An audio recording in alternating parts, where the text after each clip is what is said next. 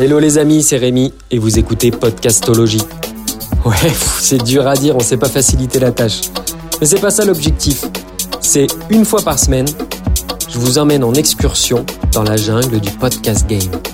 Avec mes invités, nous partirons d'un sujet de société pour analyser les podcasts qui en parlent. Ou alors c'est le contraire. On a la chance de vivre la révolution de l'audio, on va pas en rater une miette.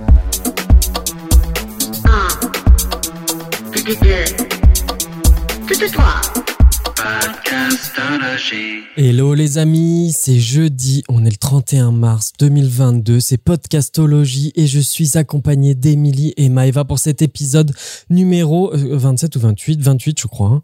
28, hein. numéro 28. Salut les filles, comment ça va? Ça va très bien toi? Mais ça va hyper bien.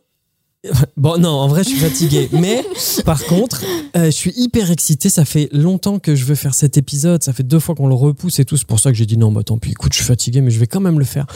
Euh, hyper enthousiasmant parce que c'est vraiment, je trouve, un sujet euh, typique, typique podcast. C'est vrai. Mm. C'est un sujet qu'on voit pas forcément souvent, notamment, bah, on en voit un peu dans les séries télé ou dans la fiction, mais après, dans tout ce qui est documentaire, euh, on va mm. dire euh, audiovisuel, c'est beaucoup plus rare d'aborder ce, cette thématique-là. Enfin, Puis c'est une thématique où c'est dur d'être objectif aussi. Oui. Je pense.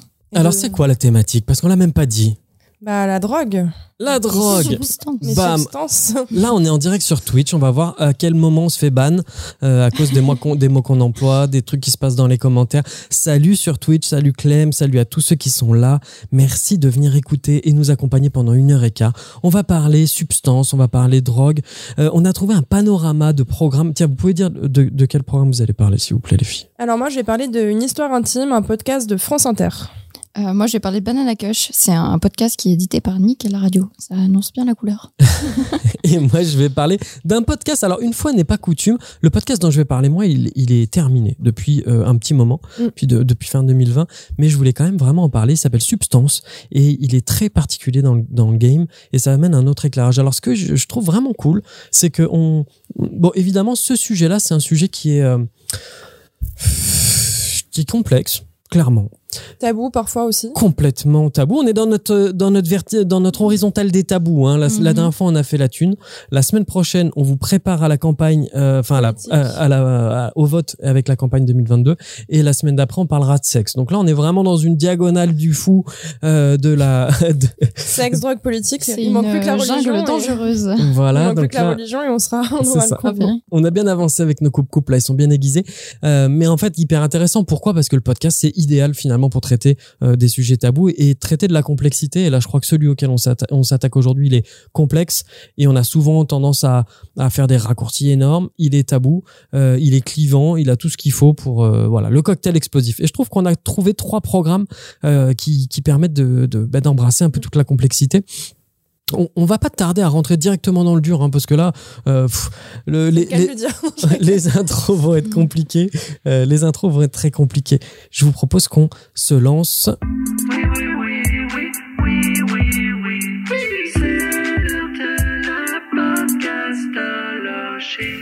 Hello les amis, c'est jeudi, c'est Rémi, c'est Podcastologie. Aujourd'hui, spécial substance illicite, expérience euh, psychédélique. Euh, J'ai pas fait la liste hein, de, de, tous les produits dont on a entendu parler, mais il y en a un paquet des différents. On a imaginé les situations, les ambiances, les effets. On a vu du bien, on a vu du mal. C'était manichéen. On a vu des, des gens se débattre. On a, on a tout entendu. Et on va commencer par euh, ben, finalement une histoire qui nous ont, qui montre la face dark, hein, le, le, côté dit profond, le côté addiction. Ça s'appelle une histoire intime. La drogue est une sale histoire et c'est Maëva qui va nous embarquer dans cet univers bien particulier. Alors oui, alors c'est donc je vais vous parler d'une histoire intime. La drogue est une sale histoire. Alors ce qu'il faut savoir sur le programme d'une histoire intime, en fait, c'est qu'à chaque fois ça revient sur euh, on va dire une expérience ou euh, un vécu euh, lié à une histoire qui est vraiment humaine avant tout. Donc au départ, on a eu une saison 1 avec euh, Maya Marozette, Mazorette, que vous devez connaître, qui est euh, chroniqueuse chez Quotidien. C'est une autrice euh, féministe. Alors moi, je la connaissais dans de tête, c'était JQ, je crois à l'époque. J'ai acheté ça il y a une dizaine d'années, je pense, et elle était spécialiste du cul. Un peu, c'était la chroniqueuse Q trash. euh, et je pense qu'elle a un peu cette casquette dans les différents médias dans lesquels elle passe. c'est vachement euh, tout ce qui est autour du, du la enfin de la place du féminisme autour du sexe en fait, Ok. principalement.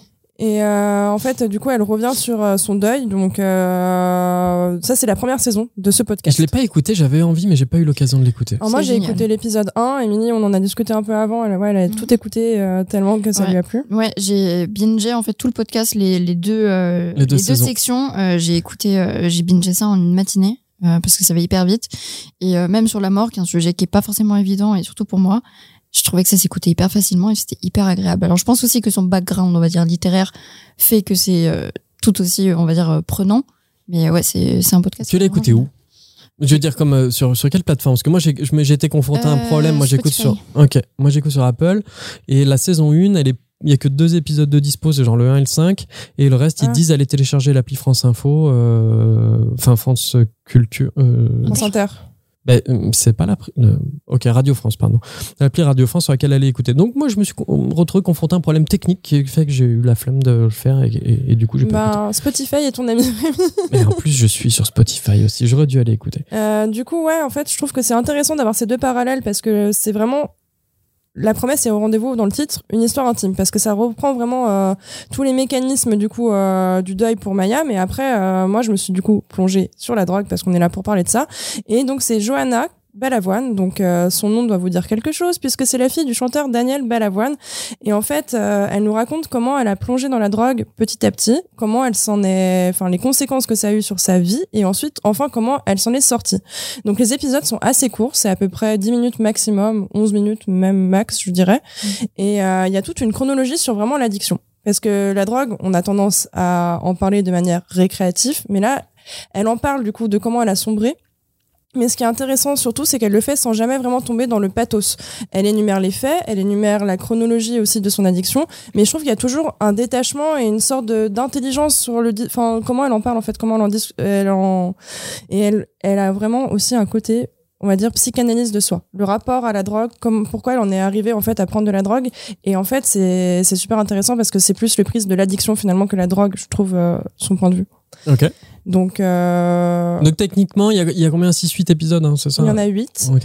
Euh, Très court. Donc, euh, comme tu l'as dit, toi, ça, t'as envie de l'écouter d'une traite? Ouais, et aussi, il y, a un- il y a un fil aussi, genre je trouve avec le sound design, tout autour de, bah, de tous les épisodes, il y a un fil qui fait qu'en fait, tu as toujours une continuité, t'as pas l'impression d'écouter des, des épisodes tant différents, tu te dis pas, euh, je vais m'arrêter là et je reprendrai plus tard. C'est c'est comme une, euh, vraiment l'impression d'être une série que, genre, t'arrives à la fin de l'épisode, il te faut la suite. Ok.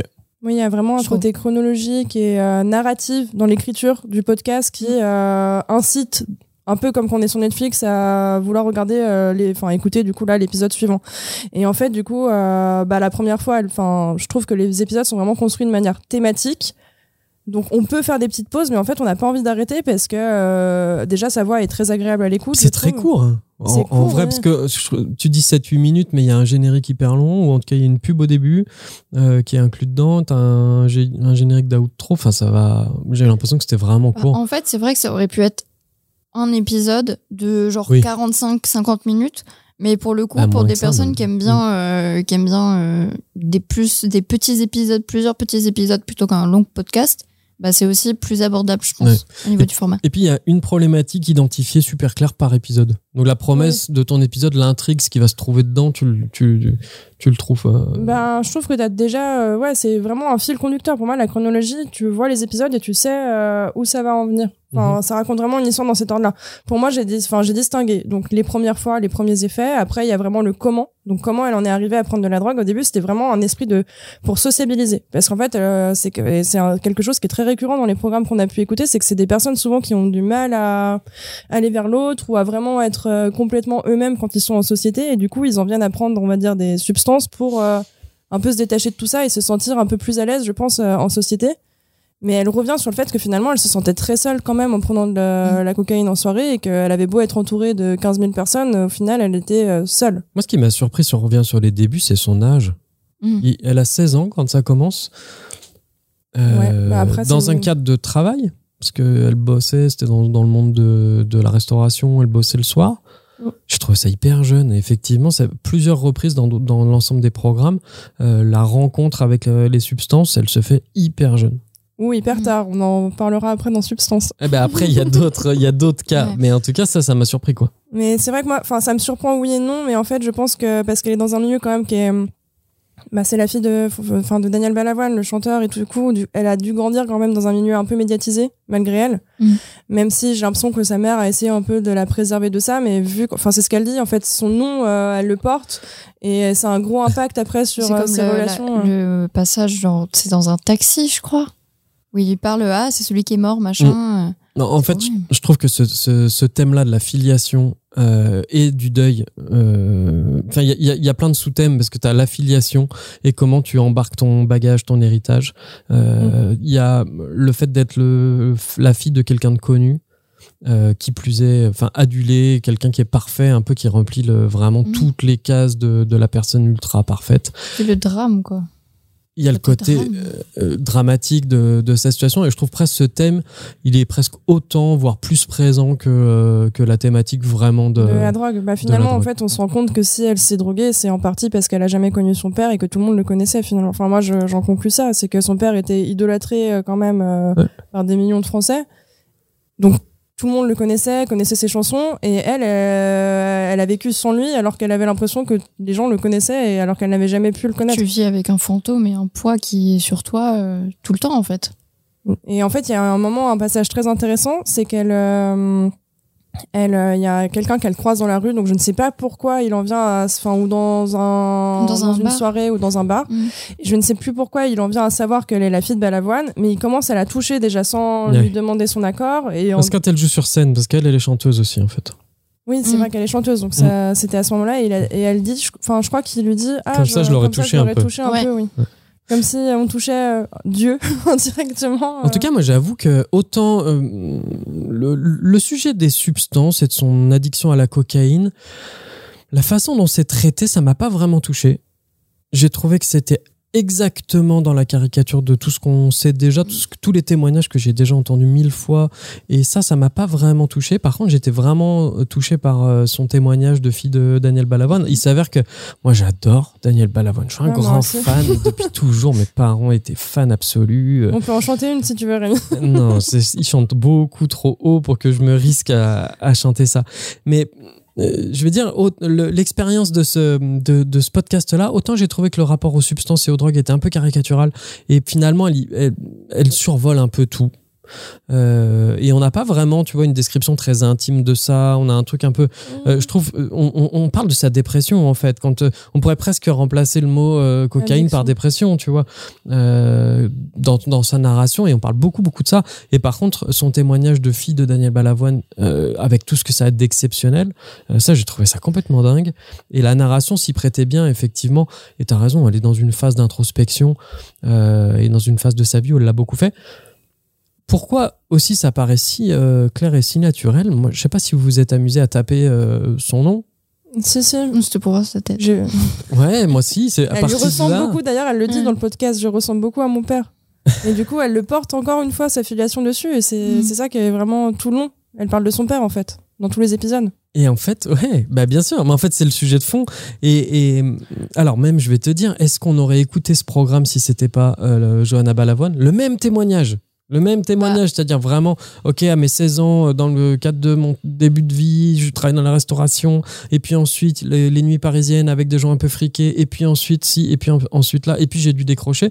La même histoire, si t'enlèves le côté Balavoine, est-ce qu'elle a de l'intérêt vraiment? C'est clair que ce drame, ça donne plus de profondeur à juste euh, un, on va dire un témoignage random d'une une nana, d'une parisienne blanche aisée qui est tombée dans la cocaïne, comme il y en a beaucoup. C'est clair que ça, ça donne plus de profondeur. euh. Tu sais, c'est une discussion, discussion qu'on a souvent sur le, le rôle de l'anonyme dans le podcast. Et dans Mm. plein de Mm, mm. situations, ça a une vraie vertu. Et on va voir, tout à l'heure, on va parler de substance, c'est que des anonymes. Euh, dans ce cadre-là, est-ce que ça aurait pu être une anonyme selon vous? Est-ce que tu penses que si son histoire, donc ça veut dire que si c'était une anonyme qui avait perdu également son père euh, post- de manière posthume, je veux dire, euh, qui ne l'avait pas connu, bah, je pense que l'histoire aurait quand même de l'intérêt, mais c'est sûr qu'après c'est la part du deuil qui est intéressante dans cette histoire. Ouais. Après, euh, est-ce que c'est le deuil parce que c'est la fille de Balavoine? Forcément que ça a des conséquences encore autres, je pense, parce que c'était un chanteur connu et que du coup elle avait porté un bagage. Et je pense qu'il y a une part aussi de responsabilité. Je veux être à la hauteur d'un père que je n'ai pas connu. Ah, mais ça, on peut comprendre tout à fait. Enfin, son Et- cas, il est incroyablement. euh, pff, c'est- C'est c'est incroyable. Bah, le contexte après- dans lequel elle se retrouve, euh, effectivement, d'avoir accès à cette intimité-là et cette narration, euh, c'est assez ouf. Après, euh, moi, j'étais pas, enfin, je connais pas énormément Daniel Balavoine. C'est pas, c'est pas comme euh, certaines, enfin, certains ont peut-être grandi avec euh, Ouais, la ouais. musique, etc. Moi, c'est pas quelque chose qui me touchait. Donc, euh, que ce soit la fille de Balavoine ou une personne random dans la rue, le- son témoignage était intéressant. Ok. C'est plus euh, effectivement sans peut-être ce côté deuil. C'est horrible de dire euh, sans ton drame t'es pas intéressant, mais Non, bah, effectivement le- euh, ça, ça rajoute de la profondeur. Il y a pas besoin d'être la fille de Balavoine forcément pour que ça soit intéressant. Alors forcément tu dis euh, ah tiens c'est marrant entre guillemets c'est tiens c'est cette personne là qui raconte. Mais je veux dire sans sans le nom. Ouais, les la singularité déjà de son histoire, ses aspérités suffisent déjà, donnent suffisamment de matière. Moi, alors il y a un- une autre question que je voulais vous poser. Quand, quand j'ai euh, googlé son nom, j'ai compris en fait que euh, ce podcast, c'est la traduction quasiment audio d'une BD qu'elle a sortie, qui raconte la même histoire en fait, euh, qu'elle a sortie à peu près en même temps que le podcast. Euh, à ce moment-là, il y a eu énormément de présence médiatique. Et donc, typiquement, ce genre de témoignage presque euh, aurait pu se retrouver non pas en podcast, mais en interview, tu vois. C'est presque le, le fruit d'une interview, finalement, ce qu'on a entendu, qui résume un peu le contenu de qui qu'on va trouver dans, dans, pardon, dans la BD. Qu'est-ce qui fait la différence entre euh, ce programme-là, Une histoire intime, la drogue est une seule histoire, et une bonne interview menée pour la sortie du bouquin et faire la promotion de la sortie du bouquin? Déjà, elle en parle un peu du livre, mais vraiment à la toute fin du podcast, finalement, je crois qu'elle l'évoque euh, à l'épisode euh, l'avant-dernier rapidement. Ça m'a pas marqué. En fait, euh, c'est qu'elle parle du fait qu'elle est chez une amie qui a un, en- enfin, un fils justement Ouais. et tout. Et je crois que c'est avec cette euh, personne qu'elle a coécrit euh, la BD. Ok. Si je me trompe pas, après, euh, il y a vérifié, mais en tout cas, je crois que c'est le cas. Euh, la différence, c'est que je pense que là, elle le fait déjà le podcast sous forme de confession. On a l'impression qu'elle se confie un peu, euh, du coup, au micro de Nadia Adam, qui est la journaliste euh, de France Inter. Euh, et du coup, il n'y a pas cet aspect promotionnel. Pour moi, Mm. en fait, toute cette démarche qu'elle a fait, donc euh, ce discours, déjà, je pense qu'elle elle a envie de le faire d'une certaine façon en tant que prévention anti-drogue. Je le vois un peu comme ça. Pour elle, elle est en mode euh, la drogue, c'est mal. Euh, et je peux comprendre vu son vécu. Et du coup, euh, là, elle a vraiment, c'est la suite, à mon avis, de sa thérapie. Tout ça, c'est un peu une grande thérapie qu'elle poursuit et elle a envie de donner un peu un sens à ce qui lui est arrivé. Ouais, puis elle explique qu'elle est retombée euh, au moment, parce que ça a pris 4 ans à écrire le bouquin, et parce qu'au milieu, elle a fait une rechute. Mm. Euh, elle est sortie d'abord de sa. à travers des cures et tout, elle a réussi à sortir euh, de, son, de, de sa situation, et puis elle est, elle est retombée. Donc ça, elle, elle l'explique bien. Tu as dit un mot important. Comment ça se fait quand on l'écoute que ce sujet soit aussi tabou? Parce qu'en fait, quand on entend son témoignage, je veux dire, on est ultra en empathie, on comprend. Elle, elle met des mots simples. Elle est droite dans ses bottes quand elle en parle. Elle parle de voilà de ce qui va, de ce qui va pas bien. Elle explique, elle met des mots et tout. Comment ça se fait que euh, ce soit si difficile de faire ce genre de témoignage là en fait? Ça paraît tellement fluide quand c'est elle qui le fait. Déjà, c'est difficile de faire un témoignage comme ça quand tu ne sais pas pourquoi tu es devenu accro à quelque chose. Donc je pense qu'il faut comprendre les raisons.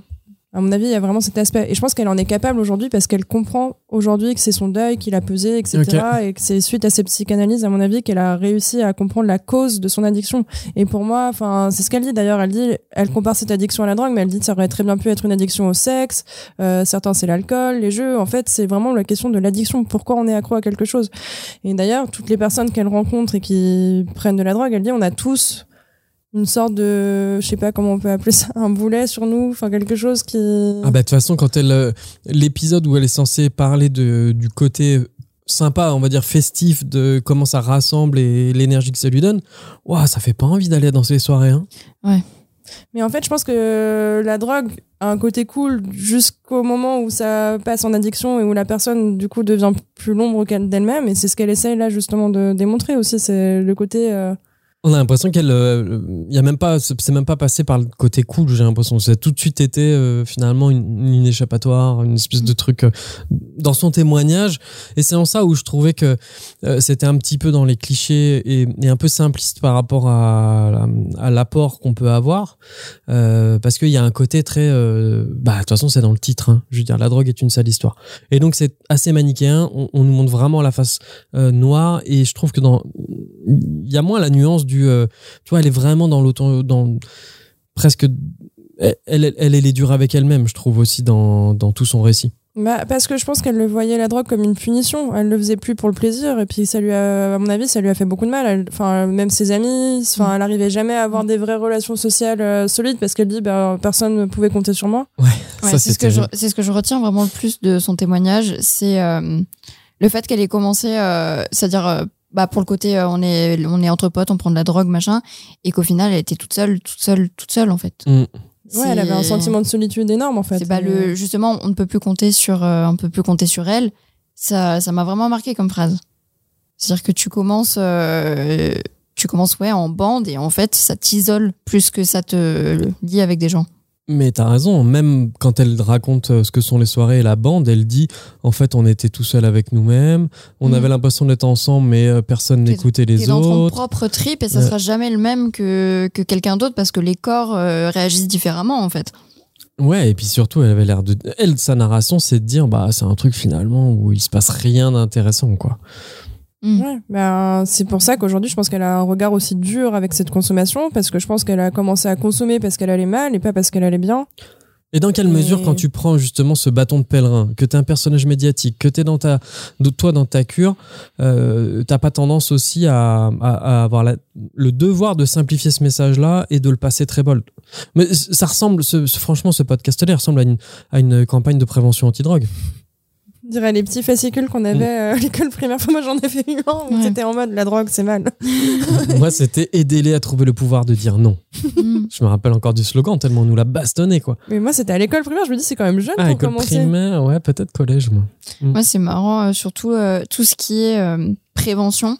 J'ai plus eu euh, au lycée de la prévention de comment faire pour que ça se passe bien plutôt que le côté euh, c'est interdit, faut pas que tu le fasses. Ok. pour éviter que justement il y en a qui se disent je vais braver l'interdit et je vais mal le faire. Par exemple sur des choses comme le LSD, ils nous disaient pas faut pas en prendre, ils disaient faut si vous en prenez, faites-le comme ça, comme ça, comme Oh, ça, c'est ultra progressiste. éviter que ça se passe mal. moi, Après j'étais dans hein. un non lycée, j'étais euh, j'étais dans un lycée d'art appliqué donc, euh, Donc, dire, à des babos ne prend pas de drogue, euh, personne va t'écouter donc Bah autant on va parler après de Banana Cash qui parle plutôt des questions du cannabis où là on est à un niveau de maturité du sujet puis d'intégration de la société vachement plus avancé. J'ai l'impression que la cocaïne, le LSD, enfin toutes les drogues dites dures c'est beaucoup plus euh, On te tape sur les doigts. ah ouais on est vachement plus dans il n'y a pas de place pour envisager qu'il puisse y avoir une forme de tolérance et, et c'est en ça que ça devient un ultra tabou quoi. Bah, en fait, en, en dehors de- du côté euh, le cannabis c'est interdit, il y en a beaucoup qui mettent ça au même niveau que l'alcool par exemple. Et alors que Oui. par contre la cocaïne ça va être le level au-dessus. Et pourtant, on n'arrête pas. Enfin, je trouve que les, les, les discours sont ultra stéréotypés. Moi, c'était vraiment la remarque que j'avais, euh, que je me suis faite en écoutant le truc. C'est d'un côté, j'ai trouvé ça super sympa. J'ai appris des trucs. C'était une immersion dans une vie dure, donc t'es content d'en sortir. C'est comme quand tu t'es regardé ou bouquiné un roman, un machin, ou une, une série qui. Bon, mais t'es content que ce soit pas toi. Ça te soulage, ça te fait du bien et tout. Euh, T'es et- reconnaissant pour la vie que t'as quoi. Ouais, c'est ça. C'est bien. Euh, bien dans ma vie. Il y avait ce qu'il fallait de paillettes et de glossy avec euh, le côté euh, VIP de Daniel Balavoine et puis mais enfin et, la problématique avec elle elle rencontre est quand même hallucinant donc t'es content d'être embarqué dans ce truc là et en sortir de ça je me suis dit est-ce que ça a fait changer évoluer mon, ma connaissance euh, de ça? Non parce que j'ai trouvé que c'est très caricatural très simplifié très euh, manichéen. Est-ce que ça est-ce que ça sera un outil par exemple pour moi c'est une question que je me pose pour dialoguer sur sur ces jeux là avec mes enfants. Euh, tu vois, est-ce que c'est un outil qui peut être un, hum, voilà, un, hum, comment dire, ouais, enfin, un, un, un- bah, un Ouais, outil de- hein, ouais, pour t'aider à dire à tes enfants la d'éducation, de, ouais, plus, puis pour amener de la nuance bien. en fait, c'est juste aussi de dire, euh, tu vois, là où je pense que c'est politique de prévention, on voit bien et on l'a beaucoup entendu euh, dans les autres podcasts, c'est que les, prov- les, les politiques de prévention euh, qui sont là avec une matraque pour taper sur la gueule, ça marche pas. Non. La France est le premier marché. pays consommateur de cannabis 5 millions. C'est le premier pays. Donc, voilà, on voit bien que ces politiques-là ne marchent pas. Et Même donc, dans l'éducation, avec tes enfants, euh, enfin, tu le vois autour de toi. Les, en général, les personnes qui ont mal tourné, c'est les personnes avec les parents les plus sévères, en fait. Donc, euh, c'est c'est partout, en fait. Plus t'interdis, plus tu vas avoir envie de transgresser. En fait. Il est interdit d'interdire, quoi. voilà. Faut aller écouter l'épisode de podcastologie de philo, du coup. Non, mais en tout cas, ça, ça m'a questionné. Je me suis dit, ok, euh, un gros, gros euh, objet médiatique sur le sujet, il y en a peu. Hein. Franchement, il faut dire que on a galéré à trouver euh, trois gros programmes bien faits sur ce sujet-là, même en podcast, qui est quand même un format idéal pour aller traiter de sujets qui sont en dehors des sentiers battus. Euh, on a le temps long qui permet d'expliquer de la complexité. On a tous les outils. Euh, on n'a pas les caméras qui tournent, donc en d'intimité face au micro, on peut obtenir quand même beaucoup plus euh, de l'invité. Et je me suis juste dit, c'est quand même super dommage que quand France Inter prend le pas, déjà ce soit écrit dans le titre la drogue est une sale histoire t'as envie de dire les gars vous avez quand même un enjeu euh, sociétal qui est un peu plus fin que ça. Il faudrait peut-être être un peu plus nuancé dans le propos qu'on va amener. Et dans le propos que vous avez vous avez la chance d'avoir quelqu'un qui s'exprime très bien qui a une connaissance très fine de ça. Pourquoi on n'essaye pas de ramener un peu plus euh, de nuances que euh, ce truc très très caricatural de enfin tout ce qui est dit dedans j'ai l'impression que ça fait euh, c'est ce que tu entends dans le mass média sur la cocaïne depuis longtemps. Il manquait plus que. euh, Et puis maintenant, il y en a partout. Euh, où tu dis, ok, j'ai pas appris grand M6. chose, quoi. Voilà, ça ça m'a un peu conforté dans. euh. Bah, c'est ce qu'elle conclut. hein. Elle dit bah, maintenant, je jardine et je promène mon chien. Ouais. C'est passé de soirée coke à soirée jardinage et tisane. Mais après. euh, Est-ce qu'elle a l'air heureuse, vous avez trouvé? Je sais pas. Je pense qu'elle a l'air en paix avec elle-même. Alors, est-ce que Mhm. ça veut dire qu'on est heureux quand on est en paix avec soi-même? Ça aide, mais. bah, Elle a l'air comme. Ouais, je trouve qu'elle a quand même réglé des problèmes. Je pense qu'en tout Elle a cas, elle a réussi euh, ouais, à comprendre euh, pourquoi elle en était arrivée là et ça a dû euh, l'aider à. C'est dur à dire si quelqu'un est heureux. hein. En Plus je la Mm. connais pas. J'ai l'impression Bah, qu'on va faire de la philo là dans deux Ça secondes. aurait pu être quelqu'un d'autre qui racontait son histoire, ça aurait marché aussi. Genre, c'est. Il n'y avait pas de je suis heureuse ou je suis malheureuse quand je le raconte. J'ai trouvé ça. euh, qu'elle était très, entre guillemets, objective sur son parcours, en fait. Ouais, ouais, elle était pas mal objective. Et puis elle a trouvé quand même effectivement une paix, une quête, euh, une autre, euh, une autre quête qui va sûrement lui amener plus de paix intérieure. Et après, moi, le, le- le problème que je vois, c'est qu'elle est tellement, elle a été étiquetée. euh, en fait, tout, tout le monde connaît cette euh, fille-là pour Ouais, maintenant, même de- plus, bah même plus pour ça, mais parce qu'elle elle a eu des gros problèmes d'addiction à la cocaïne et qu'elle a réussi à s'en sortir. Je veux dire, aujourd'hui, elle est étiquetée avec ça, c'est quand même un, un autre truc qu'il va falloir porter, quoi. Ouais, mais il faut un sacré courage quand même, justement, pour témoigner et te mettre à nu comme ça devant. Bah, j'allais pas dire la France entière, non, parce que je suis pas sûre que tout le monde soit au courant de ça, mais je veux dire, en tout cas, un grand nombre de personnes. Ah, je pense Surtout que sur si, un hein. gros média comme France Inter, quoi. Ouais, puis il y a eu le podcast et puis il y a eu tout le reste. hein. Je pense Ouais, bah, qu'effectivement. elle a fait des émissions de télé, je crois. Beaucoup, aussi. beaucoup, Euh, euh, Il y a des vidéos aussi un peu de partout avec Combini, euh, des médias assez mainstream du net. Bon, écoutez, on en a parlé presque aussi longtemps que le programme dure. Donc une vingtaine de minutes, je pense qu'on lui a bien rendu hommage. Euh, on a passé un bon moment. Moi, je vous invite à l'écouter parce que c'est quand même euh, rapide, facile. Euh, c'est plutôt sympa. C'est accessible aussi. Voilà, c'est Mm. très accessible. Elle, elle, est, elle parle très bien. Ça fait pas trop peur. Euh, on se sent content d'être loin de ces problèmes-là, loin des populations. On se dit, j'aimerais pas avoir comme amis ses amis. Ouais. Euh, en tout cas, ceux de la période dans lesquelles elle tombe euh, dans, dans les addictions, ça a pas l'air d'être très, très, de gens très, très cool. Euh, bon, voilà à peu près, quoi. hein. Oui, mais après, ouais, ça s'écoute quand même très facilement. Et puis, moi, je- après, je veux revenir juste sur ce que tu disais, Rémi, sur le côté, oui, c'est très manichéen, mais après, je pense que c'est aussi, c'est sa vision. Je pense que après, effectivement, ils auraient peut-être dû avoir un autre témoignage qui vienne équilibrer ou apporter une autre nuance, mais euh, je pense qu'elle, elle a vraiment un côté, elle veut plus y toucher, et c'est aussi une façon peut-être pour elle de ne plus euh, tomber là-dedans parce que c'est le mal. Eh bien, on comprend bien dans son cas. hein. Est-ce qu'il y avait autre chose que vous vouliez ajouter? C'est bon. C'est bon? Bon. Quoi de neuf Quoi de neuf Quoi de neuf Dans le podcast game. Alors quoi de neuf cette semaine dans le podcast Game Ben moi je suis tombé sur une news qui m'a euh, intrigué, interrogé. Il y a un podcast dont on n'a jamais parlé ici, mais ça fait longtemps qu'on on aimerait bien le caler. On va essayer de le- lui trouver une place dans la programmation. C'est à bientôt de te revoir. Est-ce que vous connaissez ce podcast? Je connais de nom, mais Ouais. jamais écouté. Moi, pareil. Jamais écouté non plus. Eh ben moi je suis comme vous. Je, je sais pas comment je me suis débrouillé, mais je n'ai toujours pas écouté un épisode de À bientôt de te revoir. Euh, c'est Sophie Marie Laroui qui, euh, alors, ils, écrivent euh, telle une contre-soirée dans la cuisine, une discussion avec Marie-Sophie Laroui et son invité qui permet, mine de rien, d'en apprendre plus sur son prochain. En fait, c'est des interviews super cheloues, super décalées, de gens qui sont plutôt dans l'actualité mais pas en plein phare. Et, et, donc, c'est un format qui a l'air de trouver son audience et qui a bien trouvé son audience euh, en podcast. C'est un podcast qui marche bien, qui est super identifié. C'est Binge Audio hein, qui, produit ça depuis un moment. Et donc, c'est un podcast qui commence à peser. La news, c'est pas ça. La news, c'est que maintenant, il y a France TV qui s'est adossé à euh, à bientôt de te revoir et qui ont commencé à diffuser sur France TV slash sur la chaîne YouTube de France TV slash euh, donc c'est disponible sur le site de France TV euh, je sais pas j'ai pas réussi à comprendre si c'était euh, un moment de diffuser en direct je pense pas hein. je crois que c'est pour l'instant il n'y a pas de euh, il a pas d'accès à, France TV mais plutôt en tout cas sur la version la, la version France TV slash ce que j'ai trouvé intéressant, c'est que bah, c'est un avenir pour un programme qui existait, qui préexistait en podcast et qui a trouvé une ouverture là hyper euh, originale. On comprend hein, pourquoi, parce que la tonalité de France TV slash c'est un peu ce genre de tonalité là, c'est-à-dire que vous, vous regardez ça ou pas des fois en, en... Bah, moi, je, je suis France TV slash, euh, surtout sur Insta. ouais ils sont ultra actifs.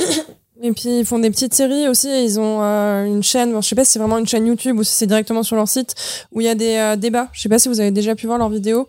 Où c'est par exemple une grosse thématique, euh, les clichés sur les homosexuels. Et en fait, à chaque fois, euh, donc il y a des euh, cinq personnes ou six personnes qui viennent euh, en parler avec leurs propres euh, expériences personnelles. Donc c'est euh, c'est super intéressant. c'est vraiment développé. Ils ont développé les, les- le, le côté, le média des, des internets, quoi. Et, et sur le compte Insta, c'est énormément de carousels. Tu sais, comme on voit de plus en plus maintenant sur des médias qui font des carousels avec beaucoup de contenu dedans, euh, beaucoup sur les sujets de société.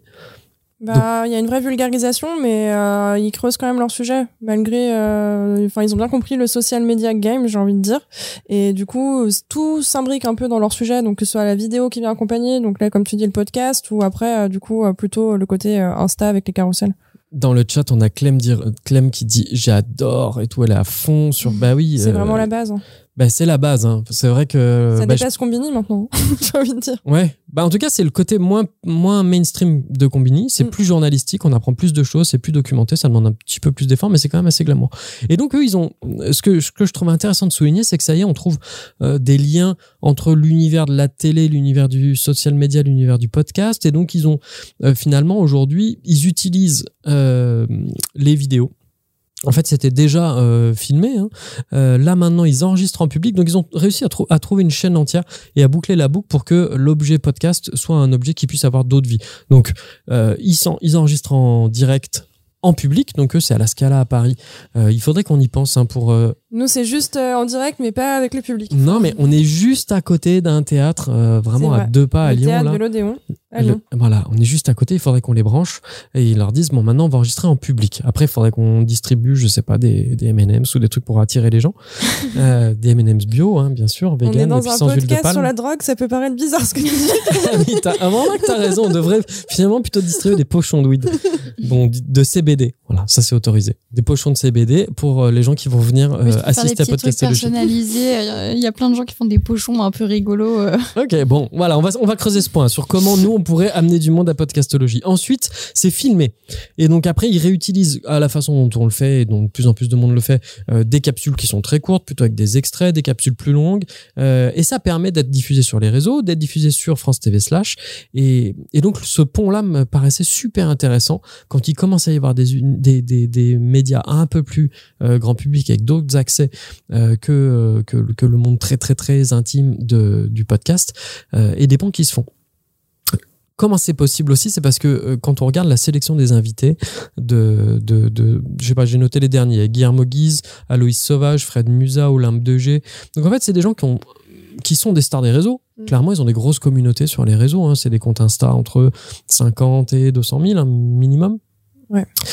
Par contre, ils n'ont pas une énorme euh, existence médiatique dans les médias de masse, et donc bah, finalement, il faut essayer de remplir ce trou là qui est euh, béant. Et donc, c'est idéal pour avoir des invités podcast. Oui, mais parce qu'aussi, je pense que France TV Slash peut se le permettre justement d'accueillir des invités un peu moins euh, médiatisés, parce qu'ils ont cette image aussi un peu de quali, etc., qui travaille bien, enfin, qui documente bien après chacune de ces interviews. Et bah, je trouve que ça correspond très bien à leur univers, le podcast, justement, pour creuser encore un peu plus les sujets. Et ouais, c'est cool, c'est une belle info.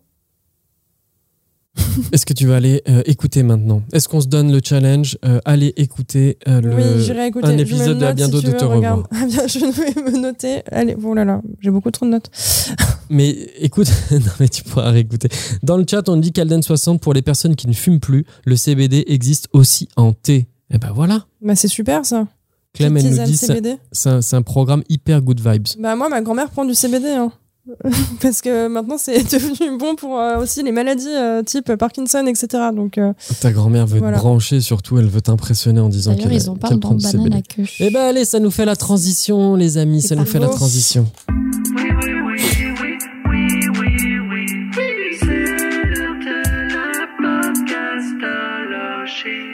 Hello les amis, c'est jeudi, c'est Rémi, je suis avec Maeva et Émilie. On est là pour parler substance, on a aiguisé nos coupes-coupes pour avancer cette fois dans la jungle des cannab...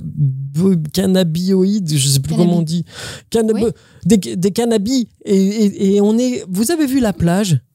Tu l'as vu la plage oui, toi bah oui, bien sûr, avec bah- euh, Leonardo DiCaprio. Et le moment où dans la plage, il se retrouve au milieu d'un énorme champ de weed, et ben nous, c'est le champ dans lequel on essaye d'avancer. C'est la jungle du podcast game Substance.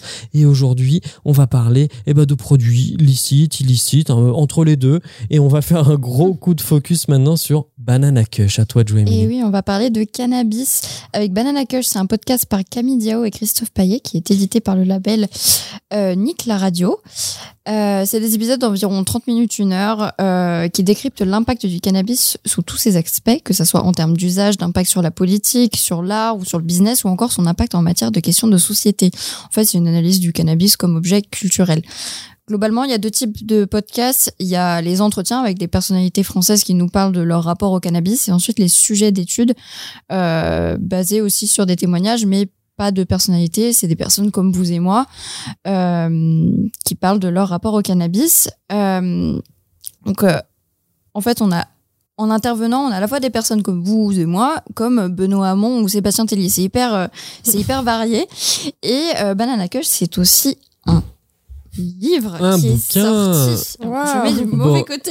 Alors, l'équipe Banana Kush, sachez que, en plus de nous être tapé votre promotion à chaque épisode, eh ben nous, on a été au bout du geste, on a acheté le livre. Voilà. Donc, ça a été utile de nous balancer le pré-roll à chaque épisode. Pour les gens qui ont, comme nous, bingé le programme, Mm. on a, écouté, On on a entendu combien de fois ce- 30 fois chacun euh, la pub. Et ben voilà, on a cédé. Et pour une fois, c'est la grande première. On l'a eu avant de parler du programme. Ouais. Euh, et donc, on va pouvoir aussi parler du livre. Ouais, c'est un livre qui est sorti en février 2022 et globalement, ça reprend les, en- les entretiens et les sujets traités en condensé dans un beau bébé de euh, 250 pages, je crois. Me, Myself and High, C'est avec ça. un jeu de mots. 15 personnalités qui racontent leur rapport au cannabis, mais du coup, c'est pas que les entretiens, c'est aussi euh, les sujets. Euh, Il y a un petit, euh, il y a des résumés, par exemple, sur euh, la weed et les meufs. Euh, pour ma part, j'ai vraiment adoré le podcast et surtout son format. Ouais. Euh, surtout au niveau du sound design, c'est hyper travaillé. Il y a plein de jingles, ça va dans tous les sens. Ça passe de Mister V à, à C'est pas sorcier, à des vieux, des, des, des vieux jingles euh, du début des années 20. C'est- Ça, ça va de partout. J'ai l'impression d'écouter euh, Nova sous cocaïne, mais non, on parle de cannabis. C'est Euh, exactement l'esprit Nova, t'as raison. hein. Ouais, c'est mais c'est pour ça je pense que j'ai autant adoré parce que moi c'est un format que j'aime beaucoup euh, Nova et, et je pense que c'est pour ça que j'ai autant accroché avec le, le podcast et toute l'ambiance qui est autour. Donc gros design Euh, sonore, grosse ambiance ouais. sonore. Mm, T'as aimé toi ça. Maëva? Ah bah j'ai adoré, ouais. Je, on en parlait avec Émilie ce matin. Je trouve que c'est hyper intéressant parce que ça nous montre la force du podcast et tout ce que tu peux faire grâce à de l'audio en fait. Parce que euh, moi j'ai écouté un épisode avec euh, Joanne Zarka qui euh, est un auteur euh, qui est qualifié d'auteur underground. Et du coup en fait euh, ils reviennent vraiment sur les effets du cannabis etc. Et ils mettent de la musique qui a été un peu écrite sous cannabis et j'ai trouvé ça hyper intéressant parce que ça te plonge à la fois dans un univers on va dire un peu mystique mais ça vient appuyer tous les propos qu'il y a eu avant qui étaient beaucoup plus journalistiques. Donc je pense que ça montre vraiment tout ce qu'on peut faire avec du podcast et l'audio voilà de manière générale En tout cas, ouais, très évolué, très très très évolué là-dessus. Ouais. Ça, ça serait une émission de radio, ça nous paraîtrait, ça nous paraîtrait presque normal, mais en podcast, finalement, il y en a beaucoup qui sont euh, beaucoup plus low, euh, le, le low tech. Mm. Euh, bah, après, pour tout ce qui est des épisodes, j'en ai écouté 6 ou 7. Euh, et j'ai plus euh, focus tout ce qui était euh, sujet plus que les entretiens parce que bah déjà tous les autres euh, enfin les podcasts qu'on étudie ici c'était vachement du, du, du témoignage Mm. donc je me suis quand même focus plus sur les sujets j'ai quand même écouté un entretien Euh, c'est celui avec Lorraine Bastier de je pense qu'on ne présente plus avec son podcast La Poudre Euh, et d'ailleurs je Ça m'a surpris qu'elle soit dedans, Lorraine Ouais, Bastide. j'ai vachement, en fait, j'ai j'ai vachement tourné aussi autour de la question du, du patriarcat et du féminisme dans ce sujet qui est le cannabis. Euh, Il y a deux épisodes euh, notamment dessus. Bah, c'est La Weed et les meufs qui parlent donc euh, des personnes qui racontent leur rapport au cannabis et aussi un épisode qui s'appelle Queens of the Stone Age. Mhm. Donc en plus encore une petite ref Métal. mar- marrante. Et c'est les femmes dans le business du cannabis. Et c'est c'est vraiment... Enfin, j'ai rien d'autre à dire à part que c'est hyper intéressant et que c'est... Qu'est-ce que t'as retenu? De, de tout ça, c'est que, bah, comme Une dans... ou deux idées clés là que t'aurais euh, trouvé dans, dans, dans ce truc. Moi, j'ai pas du tout creusé hein, ce côté euh, femme et tu vois, c'est marrant, on avait tous nos centrages. Bah, en fait, c'est que globalement, c'est, c'est, entre guillemets, le patriarcat classique qui s'applique à ce domaine-là. C'est-à-dire que c'est un milieu qui est dominé par les hommes. Euh, c'est difficile de se faire sa place. Par exemple, dans le business du cannabis, c'est hyper dur de se faire sa place en tant que femme. Euh, Il y en a beaucoup qui vont tendre plus vers, euh, par exemple, la cosmétique avec le CBD. Mm. Euh, C'est-à-dire t'es femme, tu vas faire euh, du cosmétique, mais il y a une appétence quand même euh, de ces personnes-là pour ce type de produit. Euh, et que, euh, ouais, tu, enfin, quand tu vas voir, euh, enfin, quand tu dis euh, je vais voir un dealer, bah tu t'attends tu pas tu pas à voir une femme. Et euh, il parlait aussi, par exemple, bah Lorraine Bastide le disait, quand t'es une nana et que t'as de la weed sur toi, tu prends pas trop de risques. Hmm. Tu sais que euh, au pire, euh, on va te faire jeter ton ta conso et tu- on va pas t'inquiéter. Alors que si t'es un homme, tu sais que tu globalement tu peux te faire tabasser pour. Ok. Et ça, c'était vraiment hyper intéressant de voir à la fois, c'est, on va dire que c'est un milieu qui est pas tendre avec les femmes, mais en même temps, tu vas avoir ce privilège-là, Mm. qui un- en fait, c'est horrible parce que c'est un privilège patriarcal, quoi. C'est, euh, t'es une nana, donc t'es pas dangereuse, en fait. Est-ce que les, les filles, elles vont toutes seules dans les cités euh, acheter leur, non, euh, justement, il disait, euh, leur quand, weed ou leur shit quand tu, surtout quand tu consommes à deux, parce que t'avais aussi un épisode sur le sexe et le cannabis, euh, en général, non, tu vas pas, tu vas pas tout seul, tu en- t'envoies ton mec le chercher, par exemple. C'est marrant. D'ailleurs, ça, euh, Beck BD, là, moi j'ai écouté un, un bout de celle de Beck je BD vais ce matin. Et là-dessus, sur ce point-là, il disait que c'était aphrodisiaque. La bœuf? Bah ouais. Moi, je savais pas ça. Euh, ouais, il y en a beaucoup qui disent que euh, tu, en fait, tes sensations sont décuplées. Et euh, d'ailleurs, dans cet épisode-là, ils font vachement le parallèle. Est-ce que le coucher sous cannabis, est-ce que c'est du chemsex? Est-ce que c'est dangereux? En fait, non. Le chemsex, c'est plus tout ce qui est poppers, etc. Euh, ouais, Ou même, euh, Ouais, même plus, on le Ouais, verra avec un épisode. Ouais, voilà. Nous, on a Euh, écouté un épisode de Louis. Je vais te dire celui-là, tu l'écoutes. euh, Ouf, ça te tourne un peu le ventre. Ouais. J'ai eu la mauvaise idée de l'écouter ce matin d'ailleurs. bien on commencer sa reparlera journée. peut-être chemsex. Donc, euh, donc ouais, tous- les sujets traités sont globalement. euh, Enfin, c'est très varié. T'as aussi, euh, euh, oui, des musiques et euh, Mamie et Papy Stoner. Ça aussi, j'ai, Bah voilà. Tu, te demandes comment euh, bah, ces, ces personnes-là vont se mettre à fumer alors qu'ils n'étaient pas forcément fumeurs avant. Et euh, c'est beaucoup bah, pour tout ce qui est douleur, en fait. Ouais. Euh, donc, à la fois, on a des, des intervenants hyper variés.